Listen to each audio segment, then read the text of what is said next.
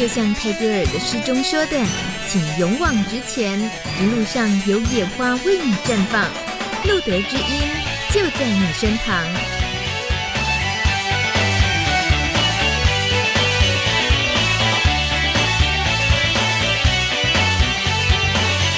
Hello，欢迎收听路德之音，今天是二零一九年的九月十号。又到了礼拜二的晚上八点到九点，我是大米。今天呢，要跟大家在透过路的知音，然后彼此成为知音的这位故事主角，他的声音非常有催眠的效果。Hello，尚恩你好。嗯哈喽，大明你好。他一点都没有做作，我跟大家保证，他刚刚从一进来之后讲话就是这个调调。Hello，尚恩你好。Hello，，大明你好。硬要把人家玩坏掉，不好意思，不好意思。呃，尚恩是一位咨商心理师。我们看到了今天的节目海报，大概会觉得说，咦，咨商心理师之前也有访问过。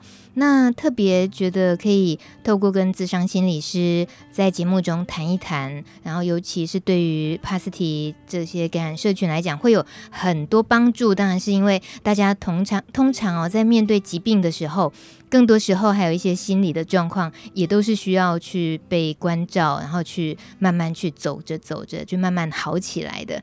所以。咨商心理师当然很重要啊，那可是呢，咨商心理师为什么这个头衔为为什么常常令我们有点为难？因为很多人都会讲成心理咨商师。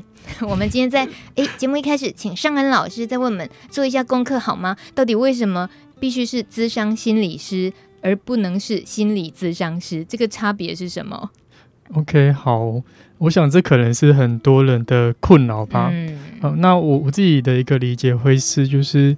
智商心理师是一个职业跟工作，呃，然后心理智商是一个动作，而这个动作其实是，嗯、呃，临床心理师也可以做心理智商的动作，社工师也可以做心理智商的动作，甚至连精神科医生也可以做这个动作。哦，对，这样懂了。所以，所以既然这个动作大家大家都可以做，那智商心理师又特别做了不一样的动作，是吗？对，应该是这样说好了。那个不一样在于。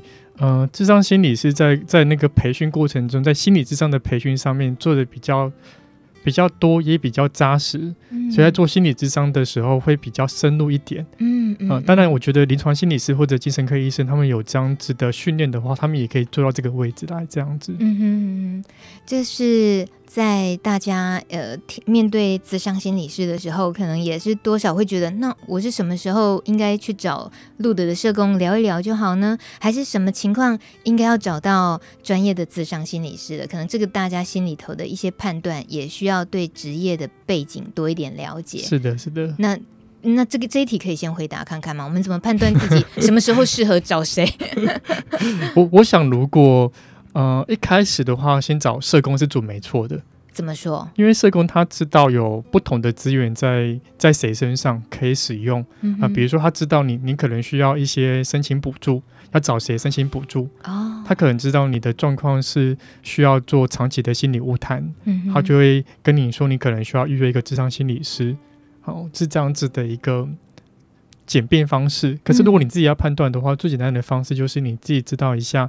你想要处理的议题是跟内在有关的，还是跟外在有关的？嗯哼，啊、呃，我指的内在不是说，嗯、呃，不是不是撇除那种人际关系的那个内在，人际关系也有内在的成分在。呃，如果你想要处理这个部分的话，当然就找这张心理师这样子。嗯哼，内在跟外在会不会有人连分都不太能够分清楚自己到底是外在还是内在？好像还蛮多人这样子，是不是？是不是？啊，怎么办？这个时候真的就是找社工，请社工先帮我们做初步筛选。对，因为其实找智商心理师有点小麻烦的地方，是因为智商心理师的比较贵，对，比较贵。哦，所以你真的要花这个钱去找，我觉得不是那么的划算。嗯，大家知道今天这一小时为什么大米直接第一分钟就切题吗？因为很贵，而不是，只是因为我们不用付钱，所以要好好把握。这个尚恩，其实我刚刚说你声音很催眠，但是你真的会催眠是吧？嗯，对，我有受过相关的训练，这样子。哇塞，你这样生意会不会爆量？就因为听到原来找这个智商心理师他会催眠，会不会有人想试着被催眠看看？好，我们认真啦，就是为什么为什么学催眠？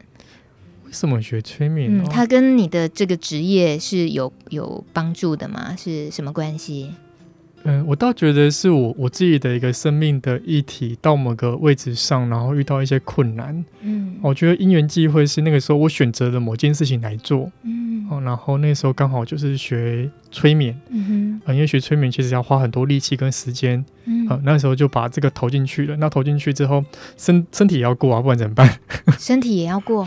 我指的意思是说，就是我都洗一半了。哦，哎、嗯欸，那所以真的在你的呃工作的时候。也会用到催眠吗？对，也会用到。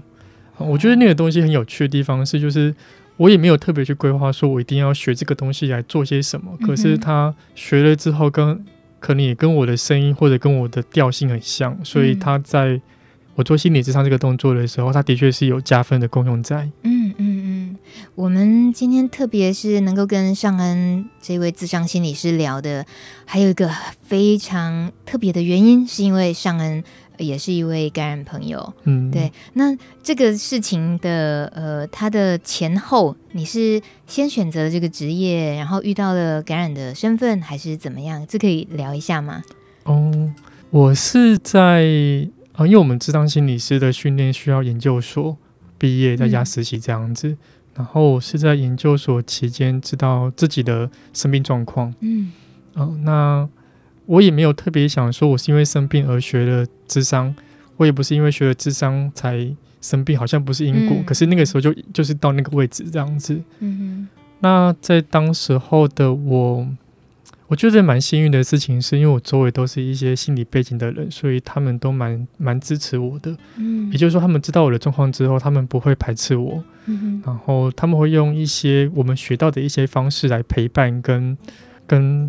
跟着我走这段路，嗯，所以那时候有慢慢的去看到感染者这个身份在我身上，而我又学了智商，而这个东西可以让我在感染的这块事情上面可以有所作为。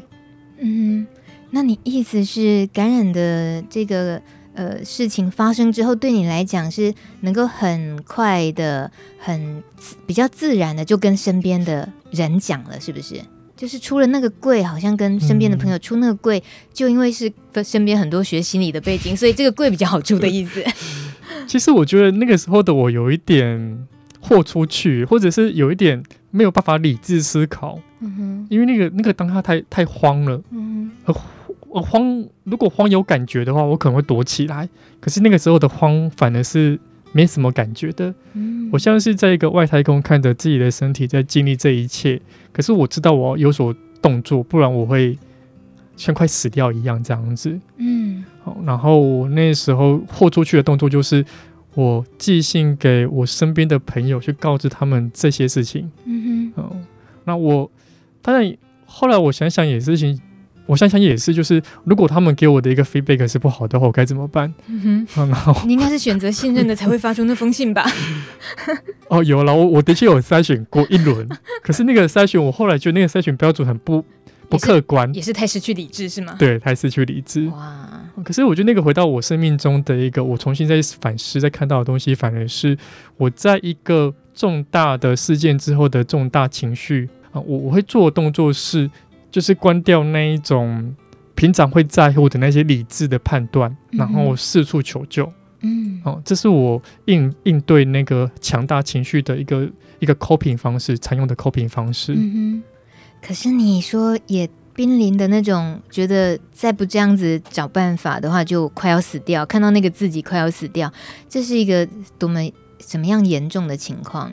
多么怎么样严重？什么是快要死掉？不是真的快要死掉吧？嗯，不是真的。嗯，嗯，我觉得那是有趣的一个东西是，是就比如说我现在在这个地方在讲话，嗯哼，突然之间空间这个空间这个这个地方它变得全部都不是这个空间，而我在哪呢？我像是在一个黑暗中，而这个黑暗是一个立体式的黑暗，所以它会不断的，你会假想它像是会不断的掉落，而且它是一层一层的掉。啊，你在讲那个电影的画面吧？我现在只能够出现那个，对，可以可以这样去理解它。嗯嗯，啊，可是那个掉里面，你又知道你没事，因为你没死，嗯，嗯，你也没有没有特别的状况，你就看到它一直在掉，嗯、可是那个掉会让你很慌，嗯，可是那个慌又没感觉，所以很特别。我觉得那是我做噩梦的时候会发生的事情，就是那种一直无限的往下坠落，那好可怕哦。对，好险我醒来就没事，可是你不行，你得要靠自己停止那个坠落的慌哦。是是、嗯，可是你怎么会那么慌？我觉得对当时候的我来讲，有一个有一个迷失吧。我觉得那迷失有点像是对这个疾病的不了解，嗯，然后再加上对于死亡的一种。陌生，嗯，那个陌生是在我生命中里面，这是我第一次真实的感觉到自己可能会死亡，嗯哼，好，所以当那个东西发生的时候，它乍现的时候，就像一个像一个黑色的，它像是一个黑色的呃佛地魔好了，嗯嗯，它就这样突进那边，然后你就开始尖叫，开始跳来跳去，开始在地上打滚，然后你也不知道怎么办，就是那种很可怕的东西出现这样，嗯哼。我相信尚恩在描述这一段的心情，应该很多人是心里有些同感的吧。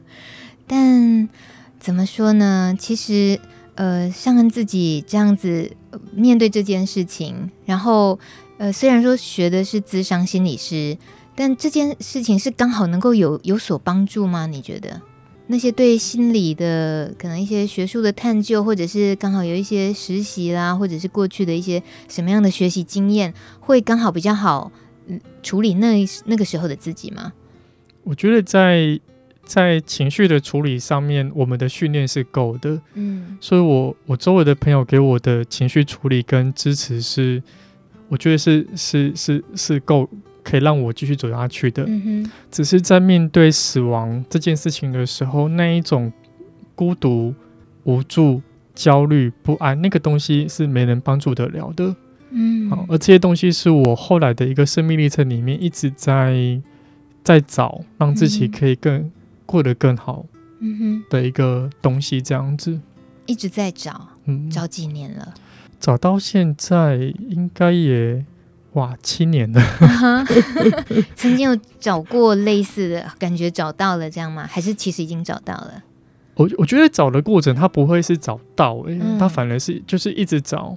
哦，到底要找什么？我们看似知道，可是也不知道。嗯，哦，那我我我可以稍微讲一下，我到底找了什么？那个东西对我来讲是有利的。嗯，我就会想到的东西是。我之前有看过一个绘本，也是那阵子、嗯、我周围的人给我分享的一个绘本，叫《小太阳与小灵魂》。好、uh -huh. 哦，然后在那个简单来说，那个绘本就是一个他想要进去，小灵魂想要想要体验人这件事情，想要体验七情六欲这件事情，可是他就必须要到人间里面去体验。嗯，而在人间里面，他也需要找到一个理由是，就是你面对的人事物都是为了让你成就更好的你。嗯，好、哦，所以我也因为这样子的。看到，所以让我重新思考：如果 H 是我一定会遇到的，那他他要让我学习的东西是什么？嗯，然后这个会让我在接下来的路走得比较踏实，嗯哼，而不是掉下去。嗯嗯嗯，你好像也就其实你现在的工作也其实某程度在帮助很多呃遇到感染这件事情的人可以很踏实。嗯，就有个方法可以找到那个着陆的那个踏实的感觉。对，可这是你自己希望呃朝这方面工作做的吗？还是也是什么缘分呢？这个部分的确是我刻特意或刻意去去作为的，因为我想的东西是 H 是个事实的话，那我这个生命我我能够为这个事实做点什么，那会是什么？嗯哼。嗯，然后刚好我做的是一个心理智商的工作，所以我觉得我有能力可以去。做这件事情，嗯，嗯，所以我陪伴了不少的感染者朋友去走，在他生命中这段我觉得蛮辛苦的路，而且可能要一直走，一直走下去的。嗯，陪伴了不少，还有一直走下去，就我们可以分这两句话去谈呢。对啊，一个是陪伴了不少，你你就你的职业期间这几年呃多久？大概也就五六年吗？嗯、呃，五年多了，快六年，对。嗯嗯、然后所谓的不少是大概可能都在台北吗？呃，有台北的，也有天龙国以外的地方。对，我记得呃，曾经有位咨商心理师朋友，他说现在有时候是视讯咨商，哎，是啊，也可以接嘛。啊、你也有接视讯的咨商吗？视讯之商现在这件事情很吊诡，因为在法法条上面，它其实还有一点违法的边缘哦，哦，所以我们不现在不太敢说我们会接视讯之商，可是。会用一些方式来做这个动作，这样子，嗯、看需求再来找办法。是是是，所以呃，很多的话。遇到很多感染的朋友，他需要透过自伤心理的这个寻求一些协助的话，我们今天应该也可以请尚恩帮我们，可能大概呃可以稍微分析一下，大概大家遇到的困难会是什么？那你通常给我们建议是什么？嗯、给我们一个我们不用付智商心理费用就可以得到的一些 工具 工具手册啊！这个主持人真的很现实，没办法。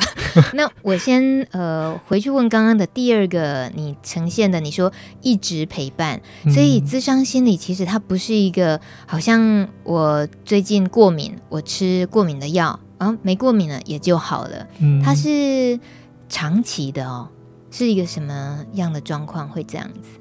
我想到的画面会是，那像是一个。呃，一辆列车好了，然后你愿意搭上我这辆列车，然后这辆列车会带你到一些地方去旅行。嗯哼，在旅行过程中，你会得到一些东西，你会失去一些东西，你会改变一些东西。好，然后这这是需要一点时间，需要一点作为的。嗯，好，可是他的人生会继续走，他不会一直在列车上面，所以他会下车。嗯哼，可这个列车会在他生命中有一定的位置。嗯，好，我常遇到的个案常跟我讲的事情是，就是他在结束之后，或者结束最后一次，他都跟我讲说他，他他会把我记在他心里面，然后在他有需要的时候，他会回在心回到心里面那个空间里面去跟我对话。哦，好，然后我相信这是一种一种自助的概念啊，我也相信人都有这个能力。只是我们刚好心里面没有那个对象罢了，嗯嗯，嗯，所以我们把这个这个东西把它具体呈现出来，让它慢慢的茁壮，嗯，嗯，那个其实就是他自己，嗯哼。那如果咨商心理师自己也得去找咨商心理师吗？你曾经也找过吗？哦，我找了很多。哦哦，really？哦，我正想要问你，都跟谁对话？原来很多哦。哦，我心里面住了很多的智商心理师前辈们，因为我从大学开始找到现在，应该我误谈了不少年哦。你花了不少钱呢，我怎么满脑子都只有在想花钱呢？还好吗？尚恩，你还好吗？怎么需要花呢？欸、其实，可是，在学校里面，因为大学是学校阶段嘛，研究所的学校阶段，哦，在学校里面都不用花到钱。哦、是、哦，所以我倒觉得，真的有在这个阶段的朋友们有需要心理智商资源的话，真的可以去学府中心找。找智商心理师聊聊，多多利用，对，多多利用。嗯、那种帮助是什么？就以在大学来讲好了，你那时候就能够透过学校的这样子的提供协助，就能够帮助到自己啊。我觉得在大学阶段有一个感觉是，就是在在认同的状态下，不知道自己是谁，嗯、或不知道自己可以是谁。嗯、然后另外一个议题是亲密跟孤独，你想要跟一个人靠近，可是你想要一个人。我觉得在这些议题下面去找智商心理师的时候，他可以陪你去走过这个过渡期，找到你是谁，然后去学到一些跟自己共处，也学到一些跟别人连接的一些能力。嗯嗯嗯，我觉得这是重要的。嗯哼，所以如果呃在你很孤单的那个当下，有可能你会对话的那个咨商师说过的什么话容易跳出来。你是说我吗？你呀、啊，你呀、啊，毕竟你经验丰富。有了，我刚才讲到，就是我有一个有一个智商心理师，他说他他说我很有韧性啊，那个韧性既是那个很有能力、越挫越勇的那个韧性，嗯哼，然后也也是另外一个韧性，就是那个耍赖的那个韧性。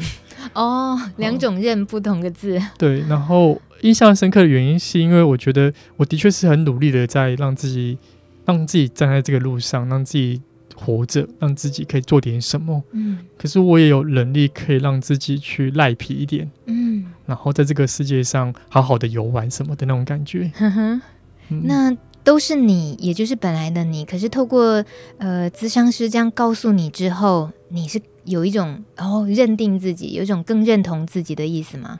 呃，可以这样说。当然。再多一点的东西是，就是我可以有一点点的弹性，我不要只是用一个方式来过日子，嗯，我可以选择这个时候的我是什么状态，嗯，也让自己有放松的选择。对，有时候如果即使是很耍赖的那个任性。也安抚自己，是不是没关系？智商师就是说我就是有这个特质。是的，哎，真的、啊，原来智商心理师就是都在助纣为虐嘛，让任性的更任性，是吗？应该不是哦。为什么智商师要说出你任性？这对你有什么帮助？任性不是一个有时候会蛮伤害自己也伤害别人的事吗？我觉得那个任性是一种。你在里面，你看到了自己的某些需求，那个需求是你想，如果用你的说辞叫伤害别人的话，借这个动作，你想要得到些什么？嗯、而我当我这个看到之后，我就接纳，就是这个样子。我的确需要某一些人的看到跟接纳我，嗯，好，所以我我那个韧性会变得比较是，那这个这个动作做了之后，可不可以得到我要的？如果不行的话，我是不是？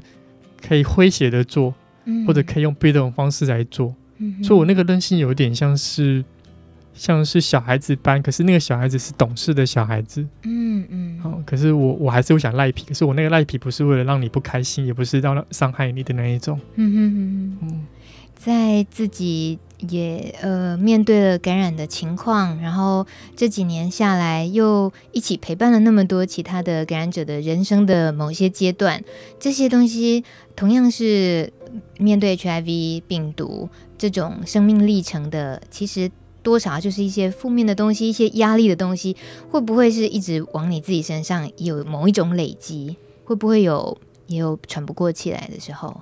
其实有诶、嗯。那个有是我常在他们身上看到自己的影子，嗯，嗯，那个影子会是我我自己在过去走过那段路的时候，当然我觉得没有没有过这件事情，我们都在走那段路，嗯，可是我看到他们在说出一些我过去的那些感受、那些状态的时候，我我的确会有一种。是我真的陪伴得了他们吗的那种无力或挫折或疑惑出来？嗯，那当下怎么办？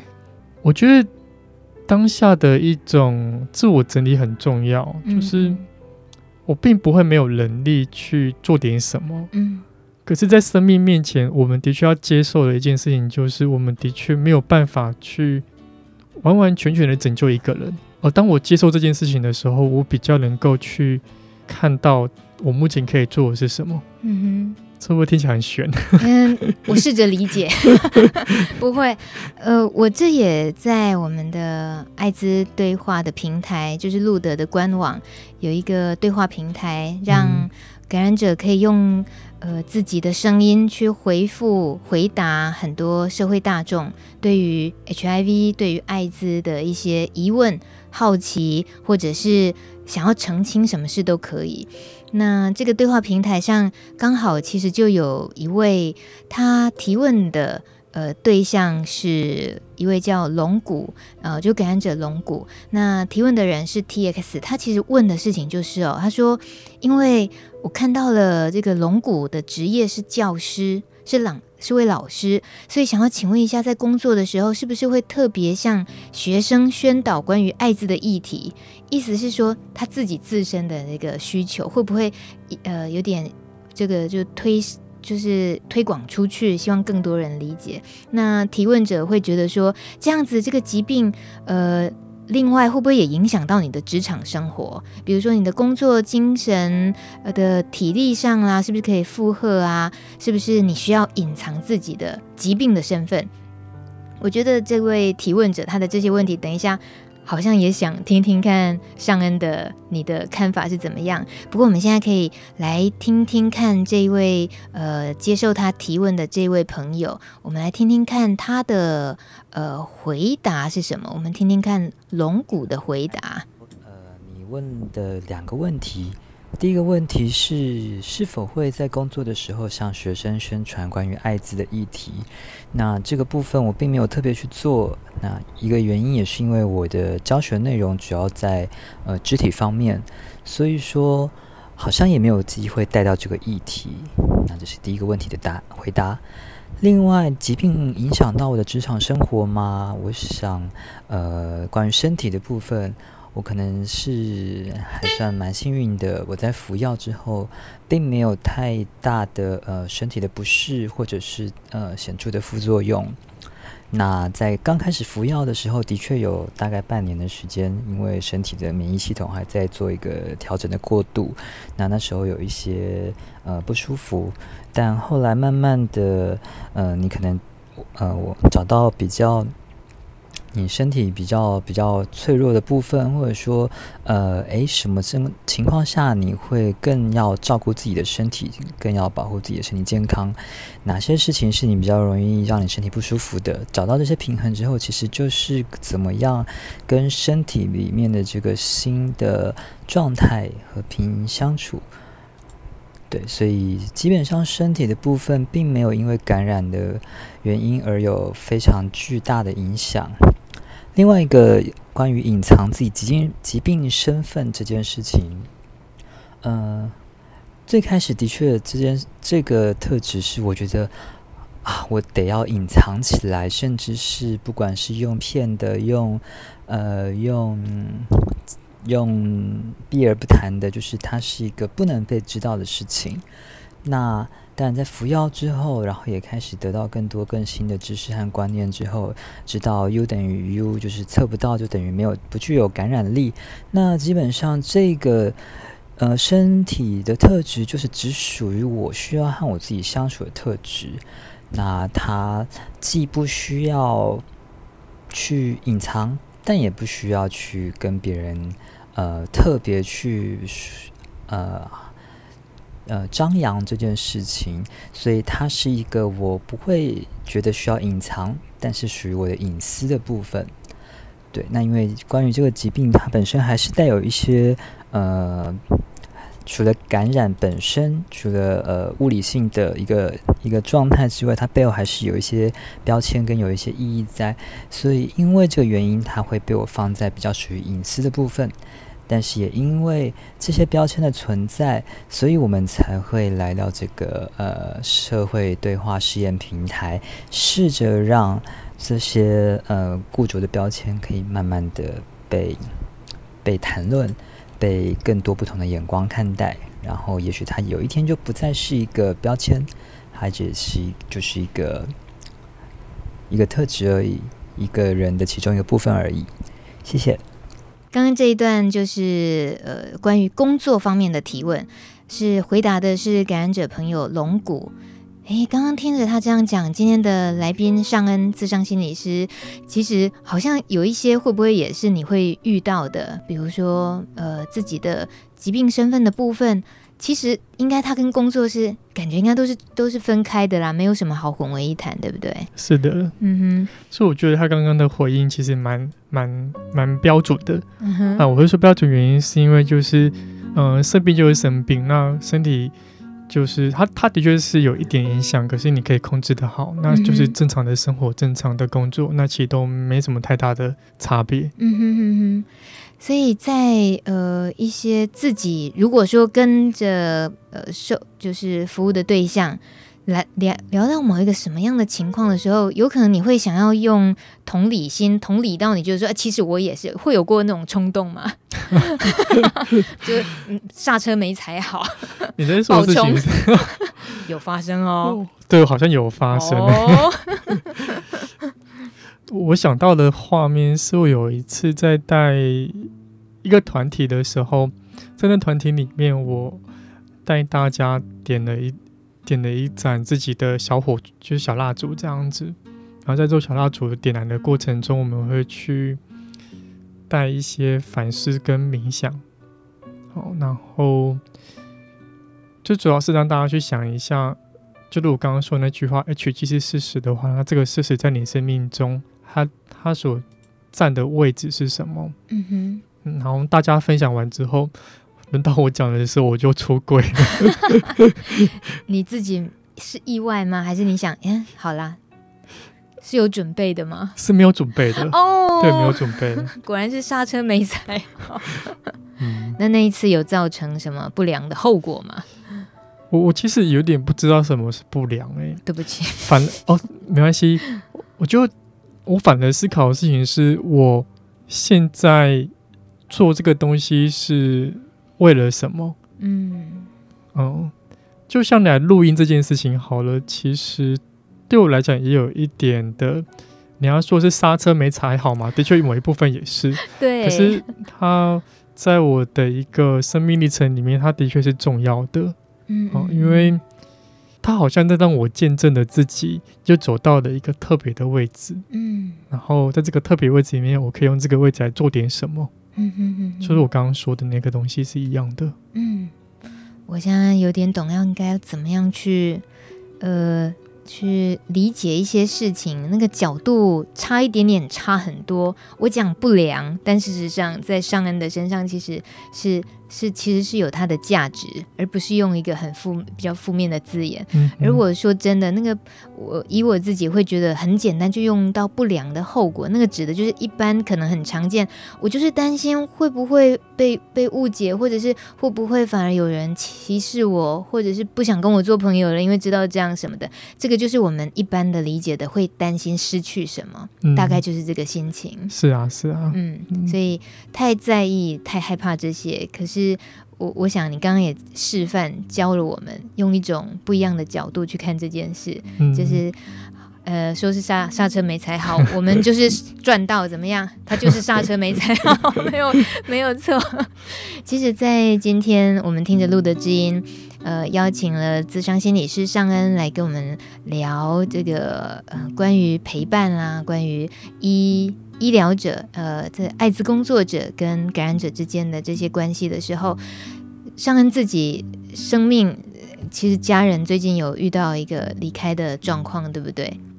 呃，对，呃、这个又又不小心被我爆料，这个可不可以讲？我没有要讲太多，我其实要指的是。这个心情也是在一个，应该也是一个一个比较 down 的状况，嗯、然后对你还是愿意来，有时候真的是就是被被逼着哦，就答应人家了不能不来，勉强还笑得出来。好啦，我我要说的不是说嗯这个心情怎么处理的事情，其实刚刚从上恩跟我们。谈话的方式啊，然后一些包括大学的时候就能够有呃试着去用那样子的方式去咨商的方式，慢慢慢慢了解自己，我都觉得这对于很多听节目的年轻族群来讲很重要。嗯，那即使是上恩，他明明还很年轻，可是他六七年前遇到感染的时候，他还是以为他快死掉了。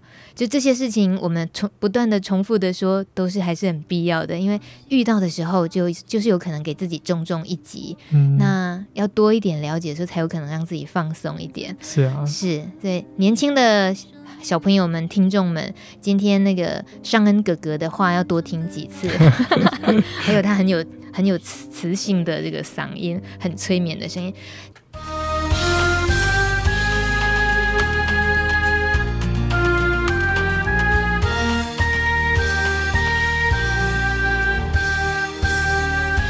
你正在收听的是《路德之音》，我是大米。今天又到了礼拜二的晚上八点到九点。今天的特别来宾是一位自商心理师，刚刚听到了我们的贴心叮咛实业来上过节目，对，他也是做自商心理工作的。不过今天呢，这位自商心理师，我们的主角尚恩，呃，不太一样的是，他的他会的东西很多，包括会催眠，包括他的声音听起来会像是一种。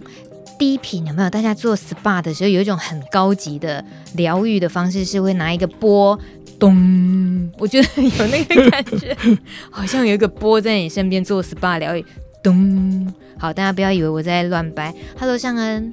Hello，大明。有没有？有没有？有没有那个波咚？都讲好，我们不要闹你了。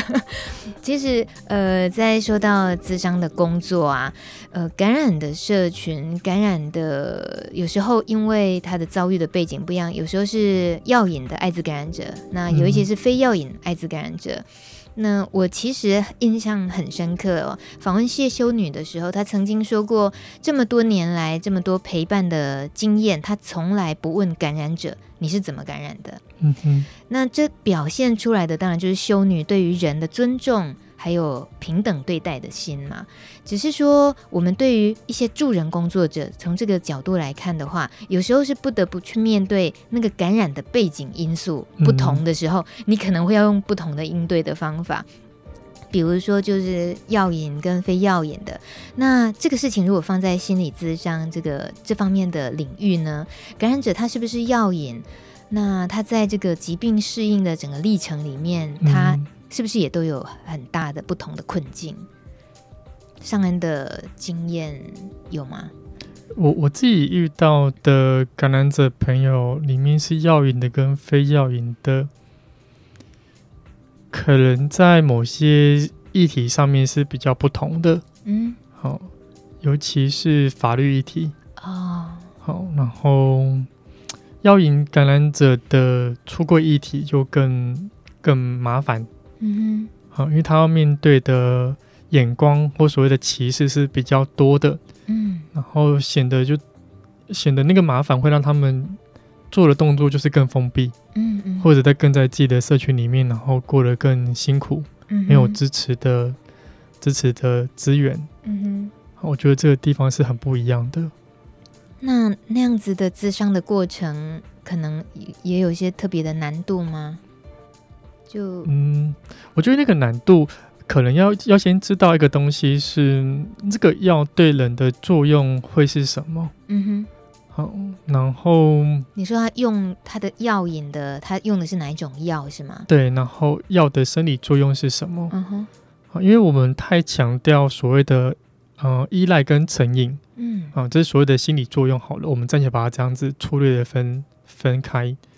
好，可是没有去理解到它生理其实是有影响的。嗯哼，啊，如果你没有这个 sense 的话，你在做心理智商的时候，其实你很容易认为。那是他自己选择的状况，嗯，然后你真的要帮助他的时候，你那个先见，就是一开始的那种所谓的偏见，就会影响你对待他的方式。嗯，呃，那可以再呃具体一点的，比如说，你说他可能以为只是心理，但事实上他影响到身体，所以你说跟那个药，嗯，也都有很具体关系。简单来说，就像，嗯，药瘾者如果以吸食安非他命来讲的话。他的那个我们的所谓的前额叶思考的那个区块，他会呃被抑制下来，所以他在思考跟判断的时候，他比较没办法快速跟所谓的想得清楚。嗯。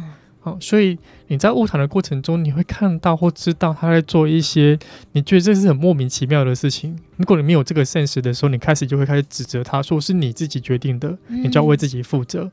可是他没有想到是药对他作用，所以导致他变成这个样子。我觉得这是可能会发生的。嗯哼哼哼。嗯，所以你对于药的部分，这些也都要够了解。对，要够了解。嗯嗯，那。比较有遇过比较棘手的一些呃个案的状况吗？然后是不是也真的有一些可以有突破的改善的吗？哎，我帮你叹气，谢谢你帮我叹气，好像很难哈。我问都很容易，可是就是有一种很想听到这这条路有多难走，也想多了解一点这样。如果在所有的事情是一个智商心理师。在陪伴所谓的药瘾者上面，是不是可以有所有所作为的话，我觉得这条路会是崎岖的道路，因为他，嗯，他要面对的东西更复杂。嗯哼，一个复杂点是，除了刚刚说的生理状况之外，然后他的心理层面，除了缺少刚刚说那些外在的支持之外，他内在里面也会有一些。纠结的东西，嗯，而这些东西全在全部卡在一起的时候，你没有办法排出优先顺序，说我们先先处理 A，再处理 B，再处理 C 就好了。嗯，它同时就是出来了。嗯哼，嗯、呃，然后很多时候我们就必须去抉择，在当下我要怎么做。然后就是我刚刚那个列车来讲好了，如果他上了我这台车，我们这台车我只会到。我只会到到到台中好了。我从台北开到台中，嗯、这段路上路程我到底可以做些什么？嗯。而有些时候我们也只能去祝福，因为他始终要去走他人生的路，他始终要下车。嗯、我说这不大容易。嗯，所以有时候会，你刚刚上一段有提到的那个无力感，你会不会有出现在呃，他如其实很可能常常是呃，就是来咨商的人。已经有提出，他其实对于身边的可能是亲人、亲密伴侣、朋友的需求，可是得不到回应或什么那种。但是在你的咨商师的角色的立场，其实是爱莫能助的哦。嗯，或者我把它翻一个，就是换一个另外一个词好了，嗯、叫做我要清楚知道我现在能够做什么。嗯哼，然后我也跟他去走这段我们能够做些什么的路。这题我觉得好难回答。哦，对，你可以跟他一起做什么？一起做什么事啊？走一段路，因为你们就是止于这个智商的空间，在当下嘛。对。那你意思是说，能够提出一些呃，让他离开这间智商室之后做的事情的建议，这样子吗？我觉得心理智商在这块上面。呃，它既然是心理治疗，所以是治疗心理的东西哦、嗯呃。所以在那个从从最外壳外壳上面，如果我们说的是行为行为表征，它叫做药引好了。嗯哼，好、呃，行为表征下面它还有内在的个人的价值观、个人的想法。嗯嗯，那里面反映的东西是他重视的，甚至他的需求。嗯啊、呃，甚至他人活着的意义是什么？而这些东西一层一层的下去。他需要一点在物谈室里面跟跟智商心理是一点的共构，共构的意思是说，我们一起在这边，你慢慢的去相信，你对一个人敞开心胸，而且从外到内，你都不会被被怎么样的时候，其实你你你会有一种自然的疗疗愈的力量出来，因为其实没那么害怕。嗯哼。哦，没那么害怕，没那么可怕了。嗯。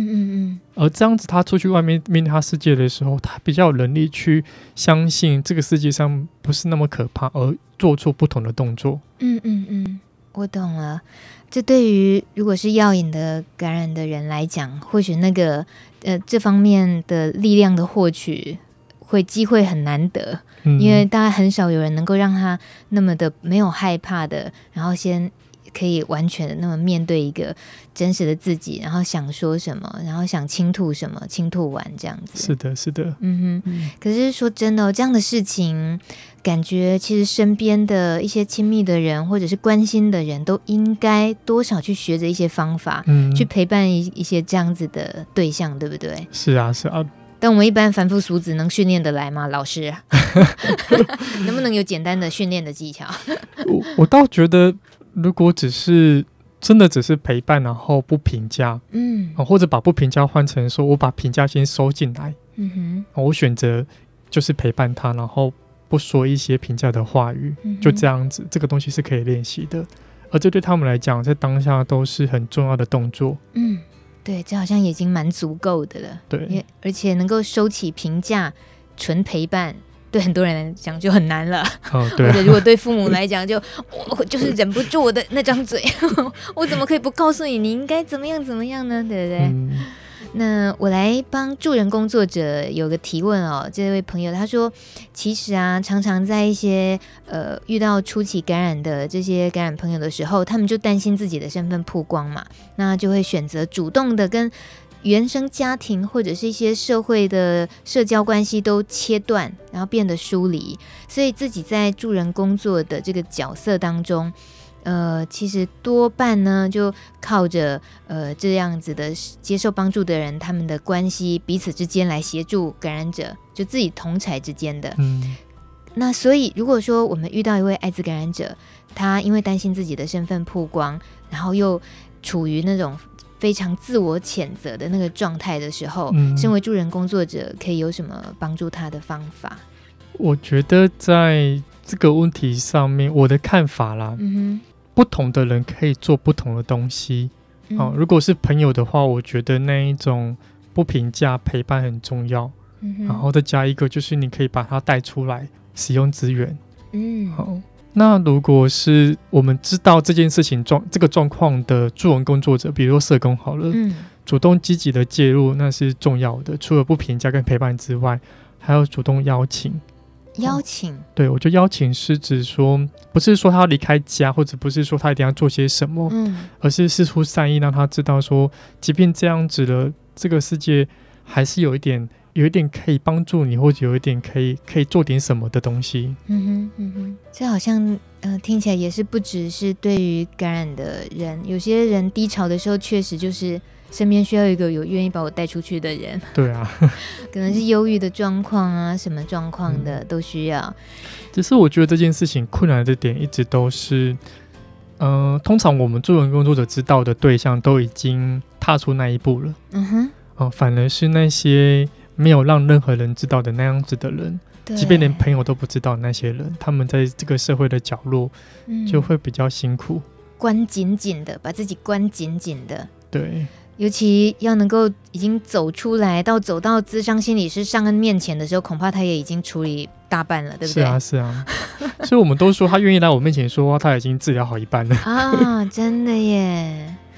再来，呃，如果再换一个角度，是亲朋好友的角度的话，有一个提问是说，呃，如果尚恩你是从一位感染者，又是专业的助人者这个视角，呃，给予他一些。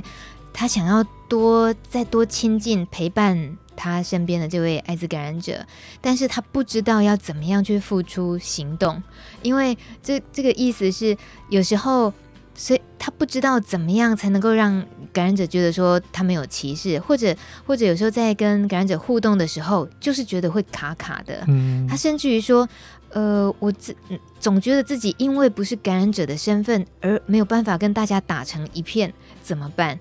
我觉得这一位亲朋好友的这样子的角度，嗯、这个想法或许也是，嗯，不不容易，就是那个心情也是很复杂。是啊，是啊，嗯、我我我听得到那个声音，是他真的想要好好的去靠近那个感染者朋友，嗯、他也想要做点什么。嗯哼，好，那我我的建议会是，就是你就真诚的给他知道就好。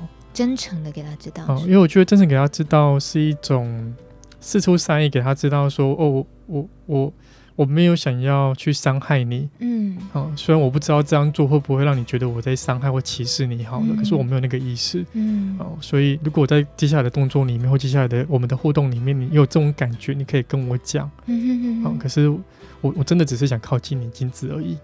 这段话练一练。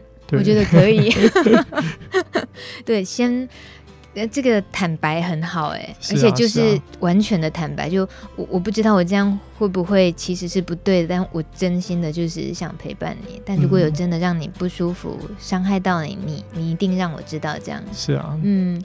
那你如果说在呃你自己面对的时候，你有什么是特别会拿捏？你知道很可能比较容易让感染者受伤的呢？嗯，我觉得那个你刚刚说那个修女的那个，她不问那个感染、嗯、怎么感染这个问题，我觉得。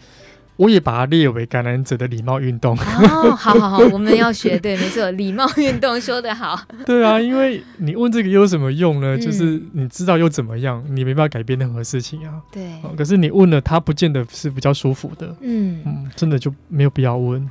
而且我其实也常感受到很多媒体报道的方式，然后引发的民民众去留言、去批判的方式，去问感染的、去追究感染的方法，其实都是为了要去评价、去评断那个人，用自己的认知、嗯、自己的一些印象、对事情的看法去评价那个人。是啊，所以我觉得修女确实教了我们一个很棒的。呃，做做的做事的方法，嗯、那你自己呃，礼貌运动 也还有 个人那个礼貌小本本里面还有写的吗？礼貌小本本哦，嗯，我前阵子吧，我有一个学长，他跟我，他就私讯密我，他跟我说，他最近有一个朋友也是刚刚感染，嗯、他因为他知道我状况，所以他就问我说，那我我需要知道什么，或者我需要做点什么？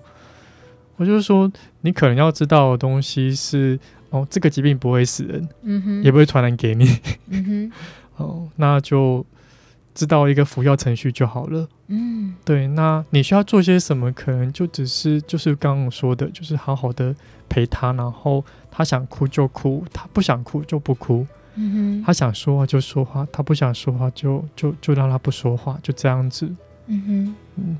不用去猜的太严重，或替他操太多心。对啊，真的、啊？怎么听起来容易很多嘞？其实他就就很一般啊，他没什么特别的，嗯，不一样、嗯。你现在这么云淡风轻哦？对啊，走多久了？走多久了？自己承认？七年，七年，七年，而且要听过。就是一个惨又比一个更惨的 状况一直听下来，真的是哦，嗯、让你常常会想起来的一个嗯故事会是什么？一起陪伴的故事。我有陪伴几个，后来有一些个别状况，然后对方失踪了，嗯哼，就失联了这样子。嗯，我有时候在路上都会想到这些人，我想到的东西是。他过得好吗？嗯哼，我想到的东西是他在这样子的状态里面，他有办法去处理吗？嗯，好。可是我我我其实在，在在我的一个一个位置上，我我我知道的东西是，那其实也很大一部分都是在跟我自己说的。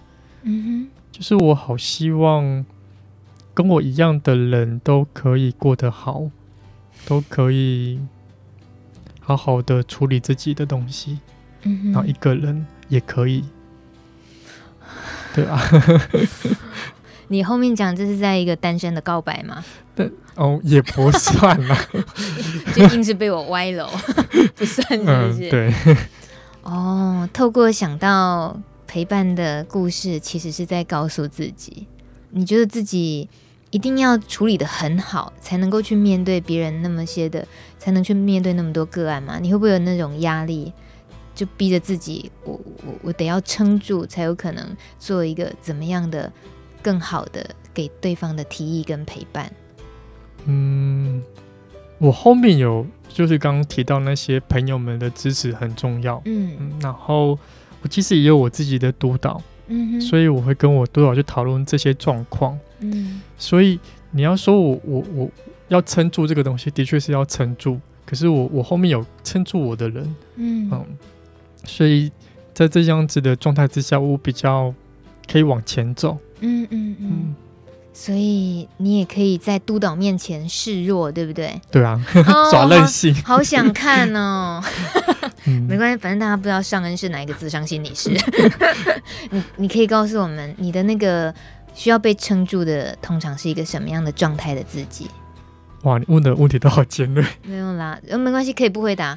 嗯，嗯我觉得我我可以稍微回答一点点的东西是，嗯、我刚刚想到，我刚进来之前，我看到我一个朋友的脸书上面写，他写了一段话，说他不害怕面对黑暗，嗯，他害怕承接不住黑暗的状况。嗯哼，就像我我我我在。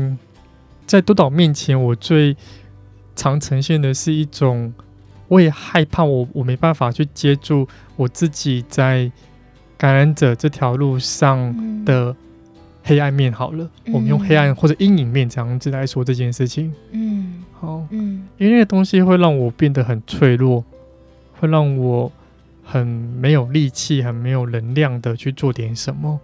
嗯，而这个东西当然在我的个案身上很常发生。可是，在有一些状况之下，这些这些东西会打动我，让我也有共感，嗯哼，或者是那些本来我就有了，所以我在这个激发之下，然后我就有这种感受，嗯，我觉得那是一种生命的一种无限的，你要说轮回吗？那的确是真的，因为人生命毕毕竟是这个肉体，嗯，生命毕竟是一个感受体，你必你会你会体会到好的，你会体会到不好的，哦，我在那个不好当下，我我自己就很常。需要督导的帮忙。嗯哼，我好感谢尚恩，听了很感动。那种感动是，我们可以感觉得到，尚恩还是有他再怎么说一个很懂得智商心理专业的人，自己就是会有自己比较不好处理的那一个部分，所以大家都一样。是啊，嗯，那明明知道可以不用操心的，可是事实上在某一刻的自己，可能都还是。操了一些没有必要的心。嗯，但没有关系，如果是在一个有安全信任的环境跟对象的时候，就让自己也任性一下，是这样、哦，很重要，很重要。我们今天从尚恩的身上学到两种韧，韧性跟韧性可以并存，然后可以让自己自在一点，偶尔选这个，偶尔选那个。嗯、对，尚恩非常感谢你。不会，谢谢。你这样声音有点差，为什么？有一种被卖掉的感觉，对不对？有 有有，好可爱哦！希望以后可以多跟商人聊聊天。谢谢你来，谢谢，好，谢谢你，拜拜，晚安喽，大家。